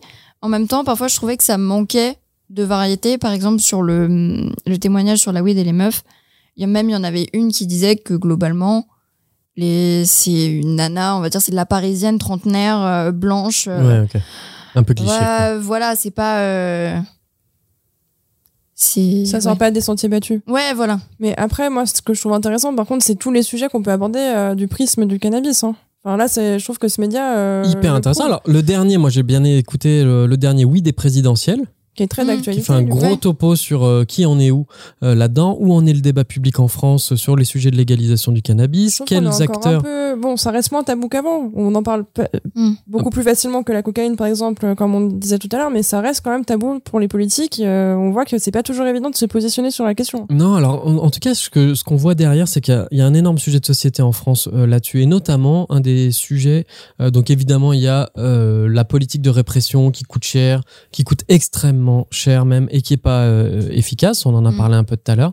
Euh, mais un autre sujet derrière, c'est plus économique et plus social. C'est aujourd'hui, les gens euh, qui se sont organisés pour pour euh, distribuer euh, les produits illicites de type cannabis, euh, donc en gros les, les gars qui, qui qui montent les les fours et qui montent les gros trafics de de shit et de weed, qu'est-ce qu'on en fait Euh, et qu'est-ce qu'on leur donne à faire si jamais on leur enlève ce business-là? C'est le seul business sur lequel ils ont réussi à pouvoir aller euh, parce que le reste des portes n'étaient pas vraiment ouvertes, donc ils ont dit Mm. bon bah écoute, au moins il y a ce truc-là, je prends plus de risques. Donc euh, les entrepreneurs, on va dire classiques, n'ont pas envie de prendre ce risque s'ils ont moyen de monter d'autres business. Il reste celui-là, moi j'assume le risque. Il y a des vraies réussites, Euh, il y a des vrais succès, il y a des gens incroyables et, le business euh, qu'ils ont monté là-dessus est incroyable. Un niveau marketing, euh, je sais plus comment s'appelle le film qui commence, un film qui a super bien marché, qui se passe.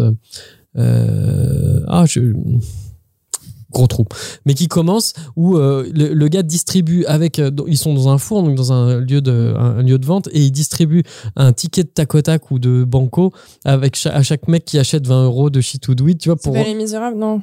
Euh, c'est peut-être, c'est c'est ce genre-là, c'est pas les misérables, je pense, mais c'est ce genre-là. C'est peut-être les misérables. C'est peut-être misérable, t'as raison. C'est peut-être les misérables. Euh, et c'est assez fou, quoi, de, de, de voir le niveau de marketing, de comment, de conscience client. Il y a, il y a vraiment tout un Ah truc bah, autour de l'organisation de ce trafic. hein. Moi, je sais qu'à Lyon, ça arrive, euh, t'es en terrasse, euh, tu peux avoir des gars qui te balancent des pochons avec un numéro. hein. Ah oui. Qui te les balance, qui te les donne, Oui. tu veux dire Genre, Ça m'est arrivé euh, il y a deux ans euh, sur la terrasse du 405, si vous voulez tout savoir. Mais, Ok. euh, ouais, en mode euh, comme ça, si elle est bonne, euh, t'appelles. et- Pas mal.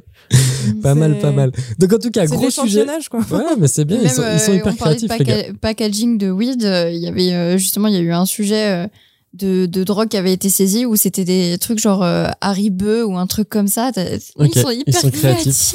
Bah oui, parce qu'il faut avoir fou. un branding si on veut se, se souvenir. Le Donc, euh, marketing du cannabis, c'est un truc de fou. hein. ouais. Et puis bah, ça se passe aussi sur le web, hein, de manière euh, bah, contournée, mais en tout cas, ça arrive aussi que euh, sur Insta ou sur des réseaux, tu peux. euh, Ok. Mais c'est contourné, donc c'est voilà, euh, Tu peux acheter des haribots, quoi. Voilà, des haribots, des bananes, des sandwichs, euh, tout ce que tu veux. ok. Donc ça d'ailleurs c'était le truc, euh, le, le, le truc des bananes là. Attends, on parle dans tous les sens. Je reviens juste sur les enjeux de la présidentielle. Donc il y a quand même un enjeu social, il y a un enjeu Mm. business parce que c'est une, euh, bah, c'est potentiellement une source de revenus pour l'État monstrueuse. Euh, on voit qu'il y a une architecture de réseau distribution qui s'est mise en place avec les, le, le- le CBD et on pourrait s'imaginer que finalement c'est le même réseau, Mm. la même architecture qui demain, hop, euh, passe un câble.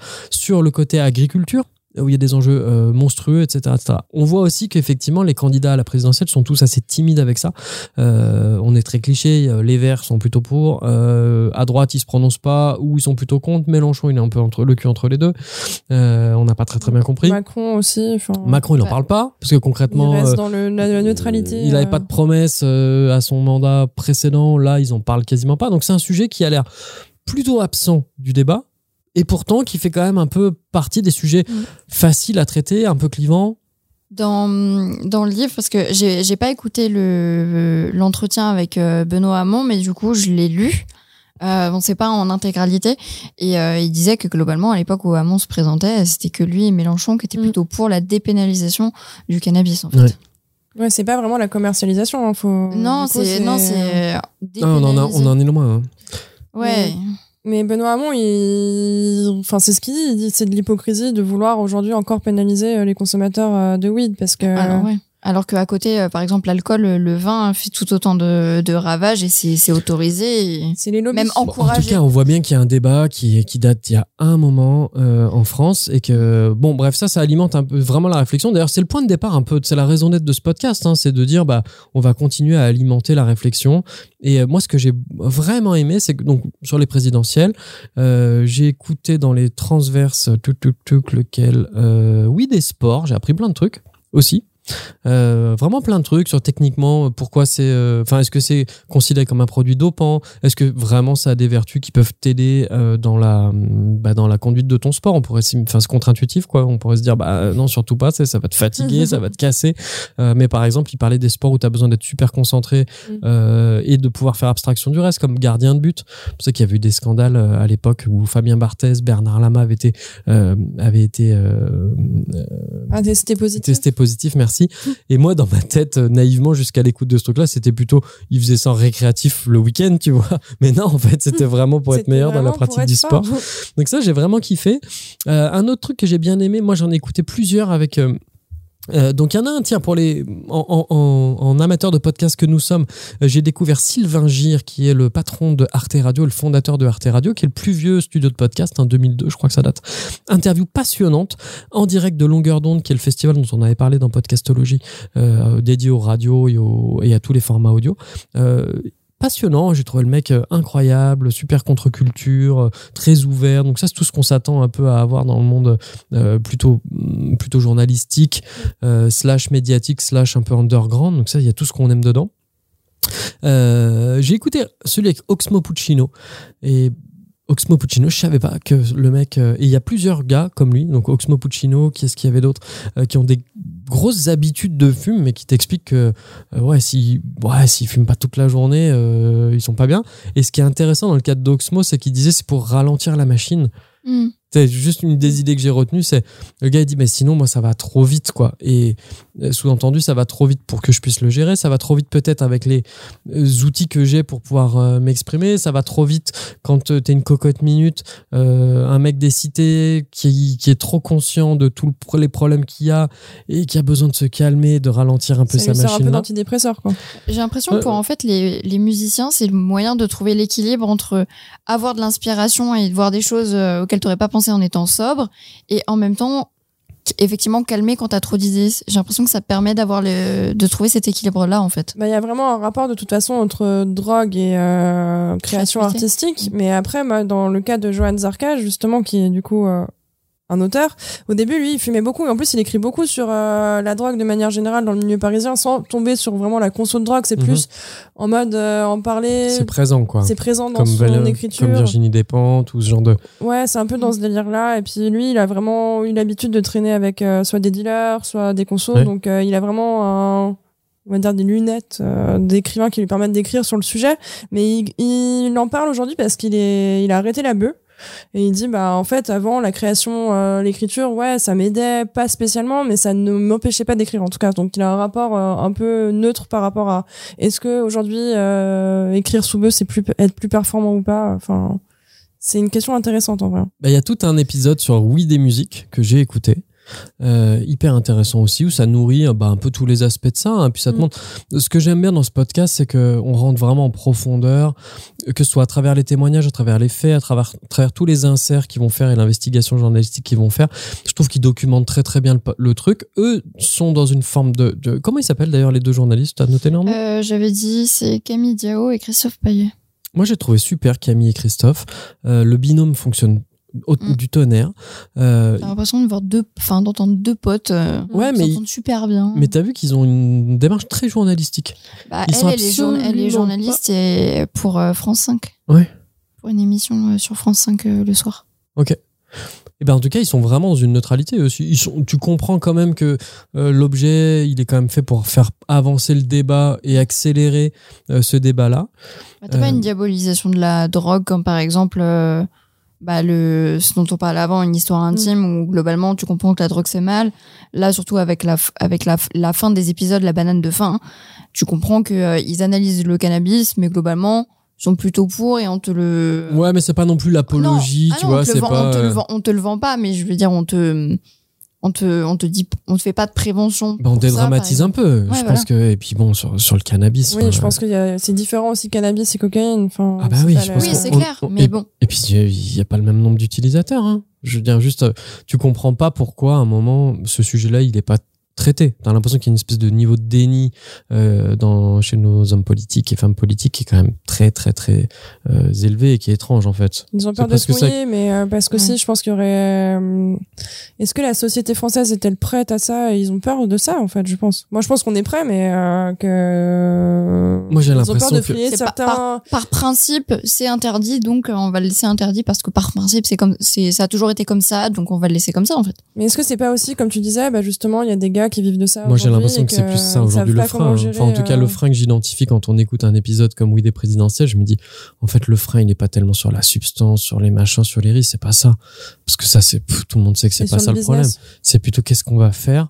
On est assis sur une poudrière. Si on allume la mèche, qu'est-ce qui va se passer? Quel type de trafic euh, vont être euh, pris en relais? Parce que c'est un paquet de monde qui vit de ça. Et comment euh, Enfin là, on les envoie au casse-pipe si on fait ça. Donc À mon avis, il y a quand même cette dimension-là. Et puis sûrement que ça n'a pas l'air game, game changing dans- euh, auprès du euh, dans la population. C'est-à-dire que finalement, si c'était un sujet vraiment clivant qui, qui permettrait d'aller euh, gagner de l'électorat en vue de la présidentielle, il y en aurait un qui serait allé euh, le prendre. Et on voit bien que finalement, ça a l'air d'être assez secondaire.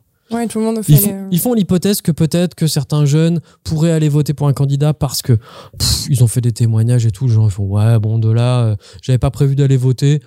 Pff, ça va pas non plus me faire me lever dimanche. Bah, les, les gens vont pas voter Mélenchon parce qu'il est pour la dépénalisation de la drogue. Puis on quoi. voit ce que ça a donné chez Benoît Hamon. Mais, mais c'est qui ce Benoît Hamon dont vous parlez depuis tout à l'heure?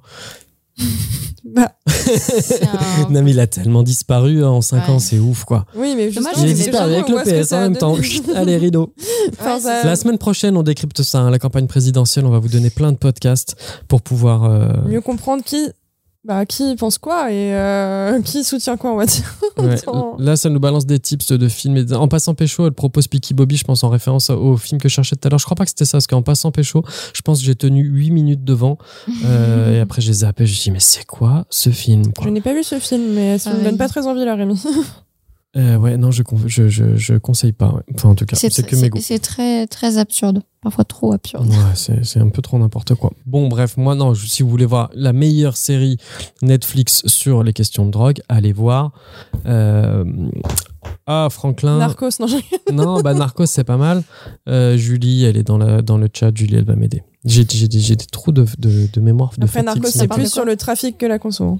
Euh, bah là, c'est le, le, le début, enfin, c'est l'arrivée de massive de la cocaïne et du crack dans les années 80 euh, en Californie et le lien entre la CIA qui finance euh, l'arrivée des drogues euh, d'A- d'Amérique latine pour armer en retour, donc faire de la thune, armer. Euh, je vois Camille qui passe. Camille, on l'a écouté ensemble. Camille, Snowfall, merci Julie, c'est Snowfall euh, avec Franklin une star. Et donc on les suit là. On en a là je crois 5 6 saison qui vient de sortir. Mais vraiment c'est ouf. Très très ouf ce- cette série là à l'américaine. Non, bah, c'est c'est noté dans nos, dans nos suggestions séries euh, du moment. bon en tout cas on conseille hein, euh, franchement on conseille Banana Cush super euh, su- su- super outil pour pouvoir avancer avancer en fond dans le fond sur tous ces thèmes euh, qui sont euh, euh, bah, qui, qui sont euh, quand même attends pourquoi il- Et attends. sur l'aspect surtout sociétal du cannabis, c'est ça que moi j'ai trouvé. Ouais, c'est ça. Bon, on voit que la maturité du podcast traduit la maturité du sujet dans la société.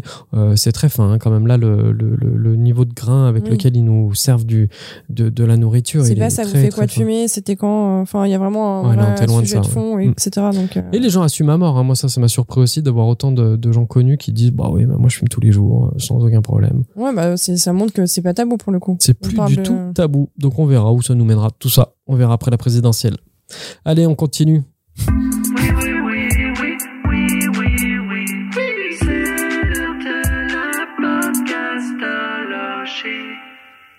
Et les amis, c'est jeudi, c'est Rémi, c'est Podcastologie. Je suis avec Maeva et Émilie et on a commencé. Bah, il y a déjà une heure notre euh, notre chemin euh, dans les sentiers escarpés euh, des produits illicites, plus ou moins illicites. Bon, on n'a même pas parlé de CBD ou à peine. Euh, et là, on on est avec nos coupes coupes et on s'apprête à s'attaquer à un gros morceau. Oh oui. C'est un programme qui s'appelle Substance, qui est arrivé dans le paysage euh, audio il y a deux ans, trois ans. Ça a commencé en 2019, ça a fini en 2020. C'est exceptionnel qu'on parle d'un programme qui soit terminé parce que normalement on se dit qu'il faut pas euh, le faire. Mais là, euh, ben, j'avais envie quand même de parler de ce programme parce que vraiment je trouve qu'il fait bouger les lignes et qu'il amène un regard hyper original et que permet vraiment le format podcast sur le sujet des produits, des substances donc à travers des témoignages Une grosse ouverture d'esprit aussi. énorme ouverture d'esprit. Est-ce que vous avez eu le temps d'en écouter suffisamment pour vous faire une idée? Moi, j'ai écouté euh, un seul, enfin, j'ai écouté tous les épisodes d'un seul témoignage. Euh, c'est le témoignage de Stelio.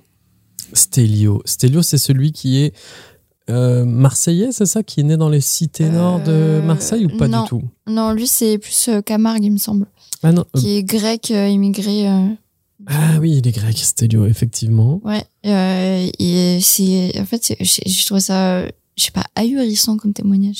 C'est en mode, mais, quoi c'est dommage que t'aies pas pu en écouter plus. Toi, Maëva, t'as écouté quoi Euh, moi, j'ai écouté euh, deux témoignages, pareil que Émilie, je les ai écoutés dans leur globalité. Donc, j'ai écouté Alex, qui euh, le témoignage s'appelle Rencontre avec l'inconnu, et j'ai écouté euh, Louis, euh, qui s'appelle Lumière sur le tard.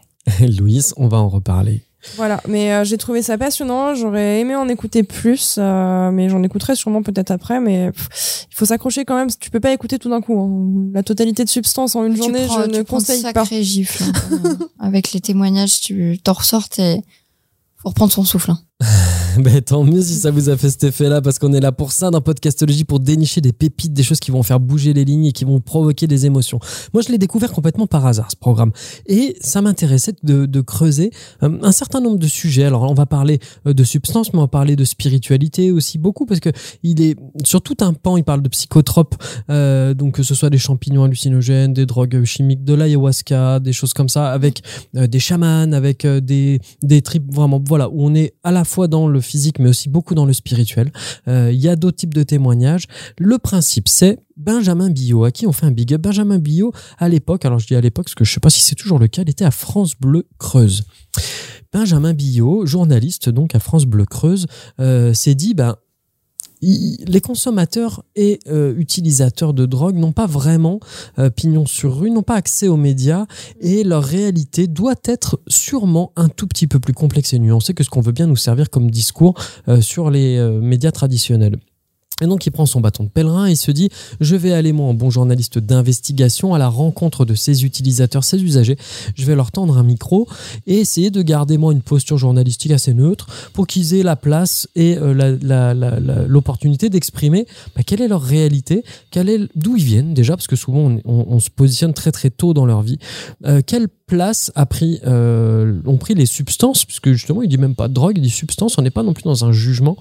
Et qui nous explique de leur point de vue qu'est-ce que ça peut, euh, qu'est-ce que ça leur euh, qu'est-ce que ça leur procure en fait, et qu'on comprenne la logique de ces consommateurs. Et ça, c'est vraiment le point de départ de, de ce programme-là, qu'on arrive à se mettre dans la peau des utilisateurs et qu'on arrête de les considérer comme des toxicomanes, des tarés, des marginaux, des gens qui vont être euh, complètement dangereux, toxiques euh, et qui vont être perdus face à leur euh, réalité et leur euh, accès à la drogue. Et là, on comprend vachement de choses à l'écoute de ce programme et que peut-être que tout ce qu'on nous a raconté jusque-là, et notamment dans les campagnes de prévention, est peut-être un peu plus nuancé. Il y a peut-être une frange de la population. Je pense pas que les gens qui témoignent là soient représentatifs de la majorité des gens qui utilisent euh, ces produits-là.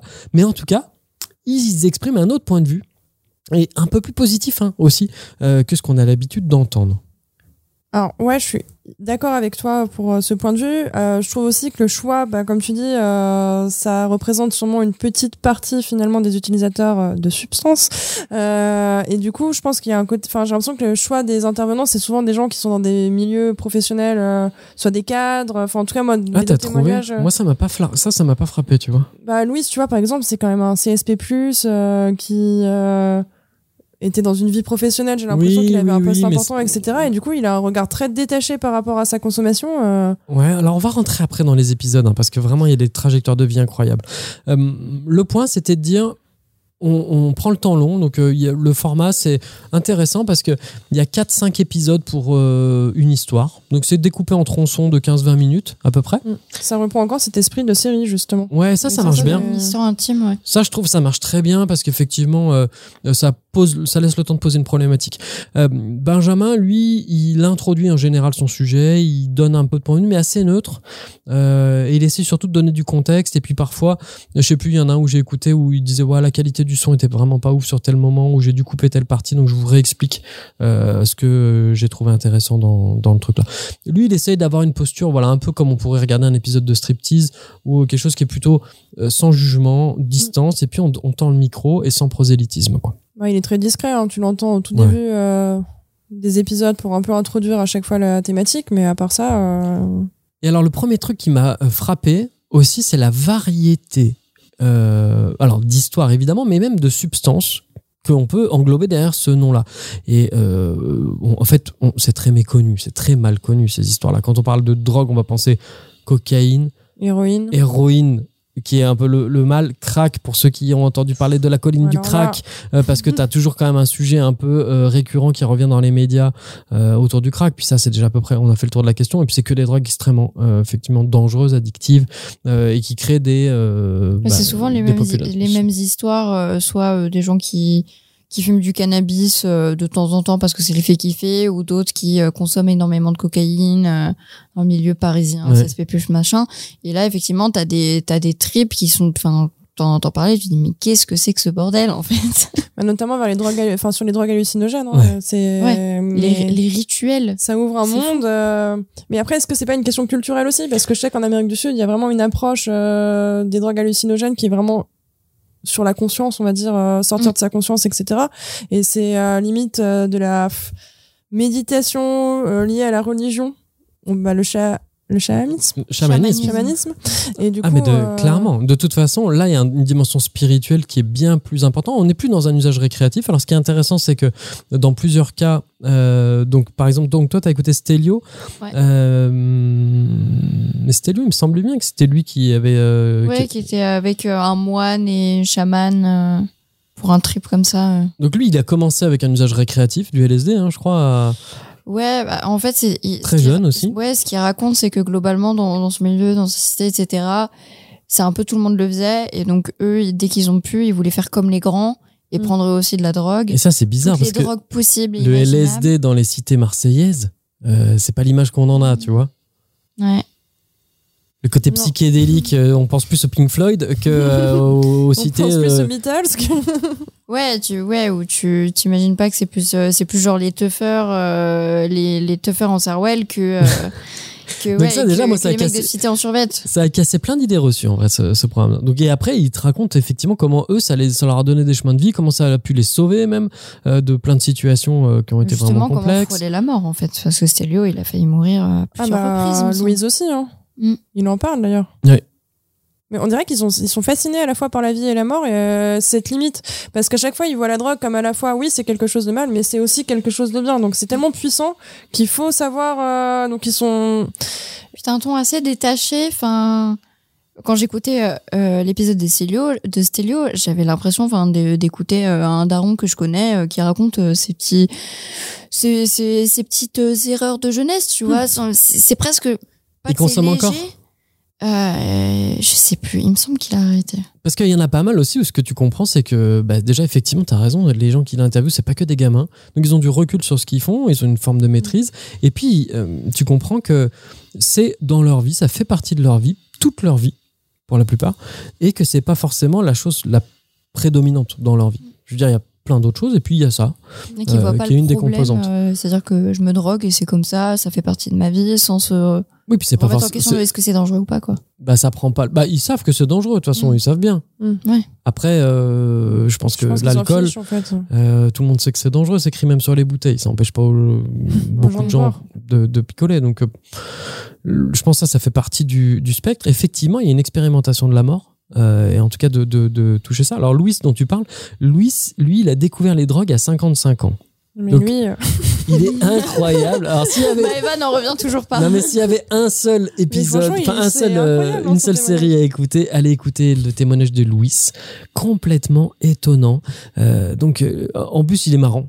J'aime Ouais. bien la façon dont il raconte les choses. il est très. euh, J'ai vraiment. Enfin, on a envie de le rencontrer. hein. Ah ouais, ouais, ouais. Est- bah, ça a l'air d'être quelqu'un de déjà très brillant dans sa façon de voir les choses, d'avoir un détachement un peu à la vie. Et puis, je pense qu'il est arrivé à un moment de sa vie où il voulait être libre, se sentir vivant, et que Ouais. euh, il s'est dit vas-y, euh, je lâche les vannes. Donc, euh, il commence à être accro à la drogue. En début, il est accro au porno. Enfin, il est pas accro à Ah la oui, drogue. c'est- ça, t'as raison, il a une addiction euh, au porno. ouais. Oui, il commence en, fait, il est en dépression. Du coup, euh, suite à cette dépression, il devient accro au porno. Ensuite, il se dit bon bah en fait, je regarde des films porno tout seul et il ressentait un énorme besoin de solitude, alors que c'était quelqu'un de sociable. Ok. Donc ça revient un peu au paradoxe de Johanna Balavoine, où mais lui c'est différent parce qu'elle elle était seule avec des drogués et lui en fait il va retrouver euh, un Lui, au contraire, quoi, il va, il va réussir à trouver tout un environnement de gens Mm. avec qui il a une intimité. Il dit, mais je me suis jamais senti aussi proche des gens que, euh, depuis qu'il se drogue en que fait. depuis qu'il a ça. Et en, bah, en fait, ce qui est fou, c'est qu'avec euh, Louis, c'est que c'est quelqu'un qui avait vraiment beaucoup de cercles d'amis, mais il disait qu'il avait jamais réussi à construire des vraies relations individuelles avec euh, amical. Il dit que c'est un problème que rencontrent aussi notamment beaucoup de personnes du sexe masculin par rapport euh, Ouais. à sa femme qui, elle, a des relations euh, vraiment individuelles avec ses amis. Et en fait, euh, on sent que c'est un grand manque en fait dans sa vie. Et c'est comme ça, petit à petit, qu'il va commencer à. D'abord, il commence avec du poppers, et ensuite, le poppers commence à ne lui faire plus aucun effet. Donc, il tente des choses en pharmacie, je crois, si je me trompe pas. Bah, il est là sur le darknet, euh, petit à petit il se documente et donc mais lui il a une approche assez rigoureuse et puis aussi exploratoire. Il veut euh, tout tester, il veut tout essayer, mais Ah, alors à chaque plus. fois il, il crée le contexte, il s'entoure bien, il prend, il fait bien les bons dosages. Il est hyper prudent et, et puis il connecte avec des gens. C'est ça que c'est des belles histoires de, de, du- d'humains. C'est qu'il se rend, il, il devient hyper ami avec des gens, mais avec des amitiés ultra sincères, avec des gens qui ont rien à voir avec lui, qui ont pas du tout le même âge. Il vit une histoire d'amour incroyable et ultra fusionnelle, passionnée, Avec une complètement intense, avec une jeune fille, mais qui est tout à fait, euh, enfin, tu vois, qui est tout à fait partante, avec qui il partage ce plaisir-là aussi de découvrir la vie sous une autre forme. Et il y a une, euh, tout un épisode incroyable de leur scène dans une grotte, euh, au Oui, bord où de ils se mettent mer. de la peinture sur eux. Ouais, où il se peigne et tout, mais c'est trop joli, trop mignon, enfin hyper euh, intense. Il a euh, ensuite, il, bah lui, Bah, il a fait, ce drame amoureux parce que finalement lui, il s'attache vachement à cette fille-là, Oui, puis elle, elle repart à sa vie euh, normale. Et du coup, il l'oublie avec la cocaïne. Non, pas la cocaïne, euh, avec l'héroïne. Avec l'héroïne, donc Avec ça pareil, c'est la première fois que j'entends un témoignage d'un mec qui prend de l'héroïne. Moi j'avais toujours compris que c'était, t'en prends une fois, t'es foutu. Lui il t'explique que bah oui c'est très addictif, mais que euh, si tu contrôles un peu ton truc, et il a l'air de gérer. Mais comment il peut être autant dans le contrôle? C'est ça que je me demande, parce Ah, qu'il mais prend quand même des choses Bah, il a une personnalité particulière. hein. Il a quand même une chacun, personnalité au- très même au niveau particulière. du corps, chacun a une, euh, on va dire un niveau d'addiction. Il y en a, ils vont prendre, même au niveau des médicaments, c'est-à-dire qu'il y en a, ils vont prendre un doliprane et ça leur fera plus jamais rien. Hmm. Donc ça dépend. Il y en a, ils vont Mm. prendre une dose d'héroïne, c'est qu'ils sont foutus, et d'autres qui, enfin, ils s'en foutent quoi. Et là, il y a un épisode sur le chemsex euh, par Oh. Louis.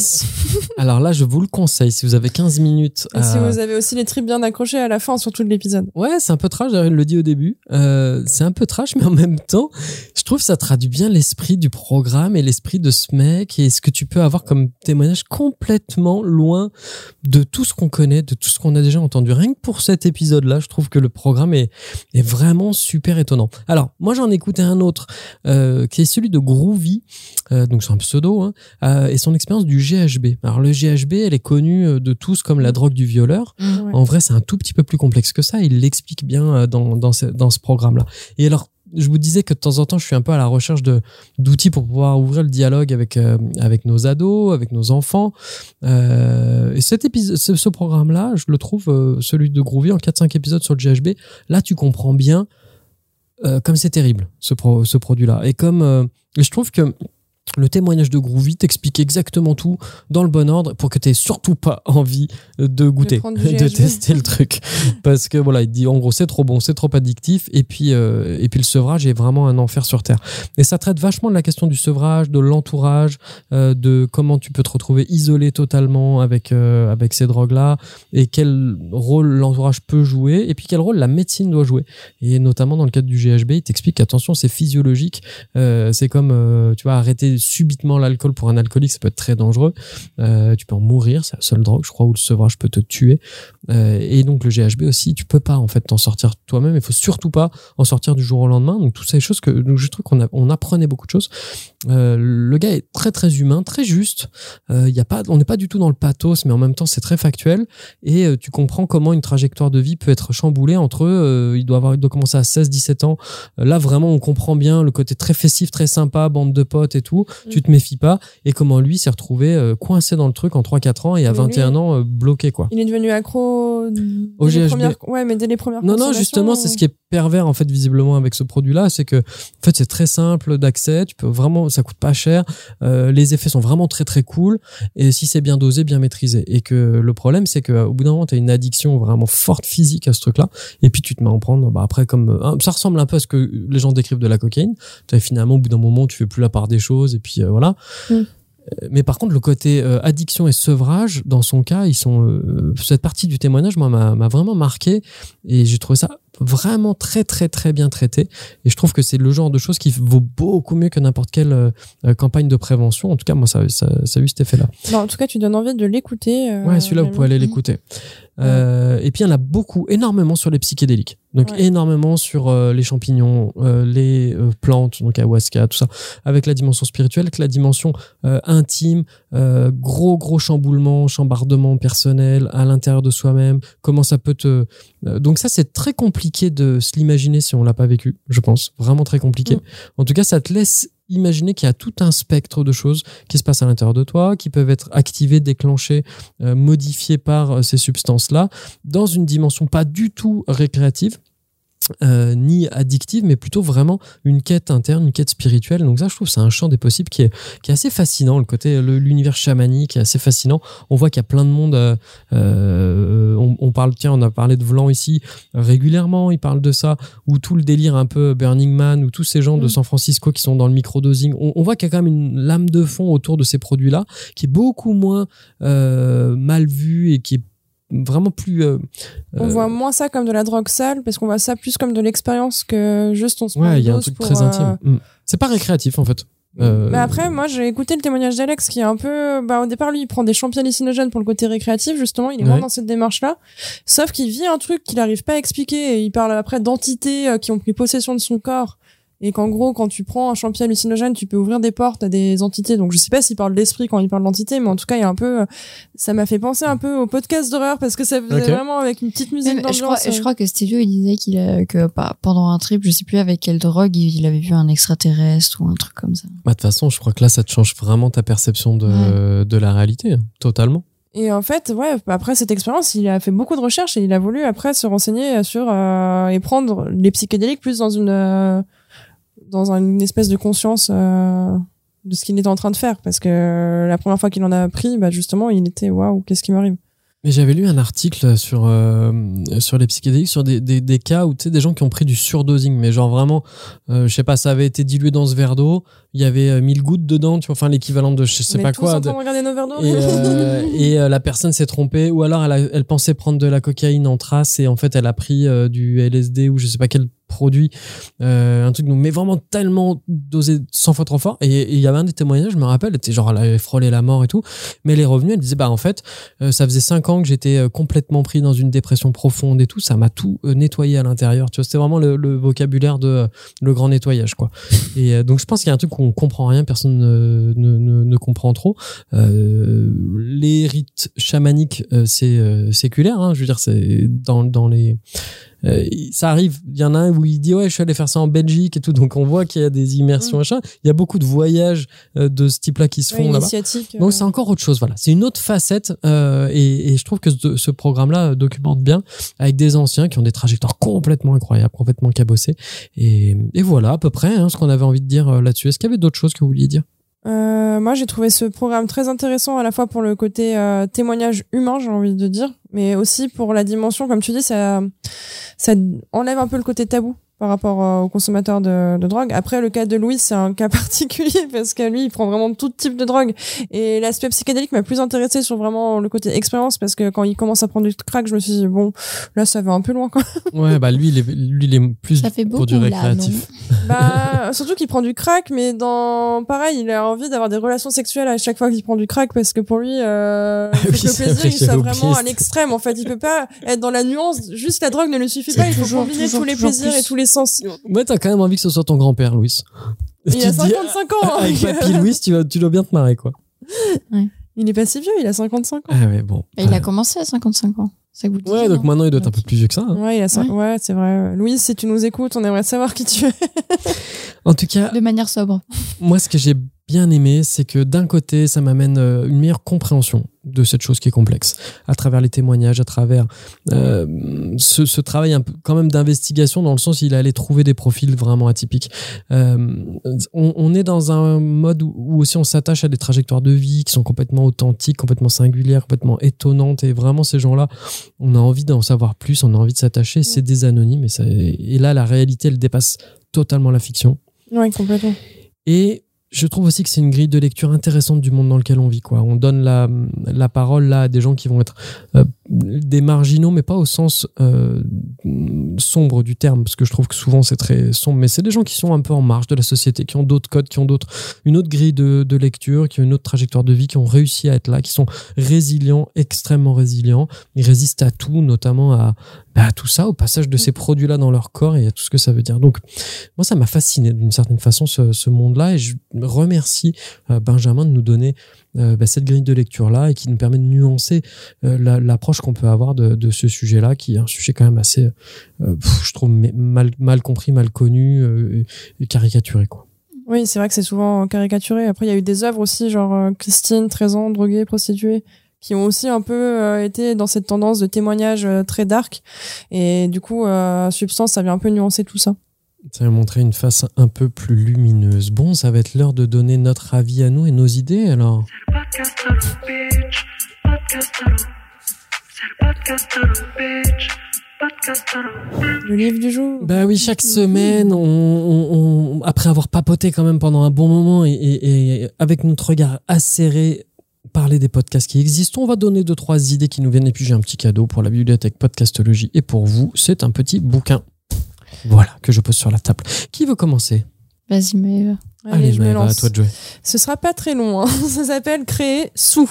Euh, on va décrypter donc drogue, alcool colle à la peau d'un bon nombre d'artistes, parfois maudits, parfois rebelles, mais les substances ont-elles une réelle influence sur la création? Donc on va revenir sur les grandes œuvres créées sous.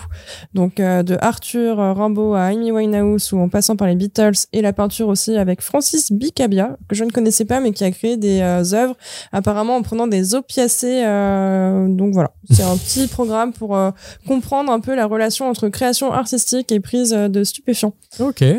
Créer sous, trop bien. C'est c'est c'est c'est c'est- c'est tout pour moi. si vous voulez que ce podcast voit le, voit le jour, votez un. Et toi, tu feras un épisode sous les ayahuasca? Peut-être un jour. Et à toi, 55 Émilie ans comme Louis. T'attends un peu, tu repousses. Moi, mon podcast, c'est Who Run the Puff Girls. C'est une table ronde féministe de plusieurs femmes euh, qui parlent bah, de, de leur expérience avec la drogue. On aura des personnes qui sont passées par le pire et qui en sont revenues, et d'autres pour qui euh, le- la drogue fait partie intégrante de leur vie. Elles vont échanger, être d'accord, pas d'accord, mais tout en sororité. Eh ben c'est, voilà le pont que tu fais depuis le début entre le féminisme c'est- et C'est vraiment un sujet qui m'a vraiment, vraiment intéressé quoi. Ouais, il y a un lien évident pour toi. Mm. Bon. Ouais. Eh ben top. Est-ce qu'on mettrait pas du féminisme à toutes les sauces en podcast si. Je pense c'est Un peu, hein. C'est finalement un des important. super bons. euh, tiens, et ben voilà. Tiens, tu peux ouvrir ce bien. livre. C'est un des, euh, ouais, ouais, un des, un, un des thèmes de prédilection du monde du podcast. On va se mettre un petit. Hop. Bon, pendant qu'Émilie ouvre, euh, je vous remercie toutes et tous de nous avoir suivis dans nos pérégrinations. On n'avait pas pris de microdosing, on n'avait pas pris de substance quelconque, on était nous-mêmes. Moi, j'étais une, une sous-version de moi-même parce que j'avoue que je T'es sais pas, je me sens un peu fatigué depuis ce matin. Ça me dit quelque chose. Alors, je sais pas pourquoi. le livre a été ouvert, Pénélo- Les aventures de Pénélope Boeuf.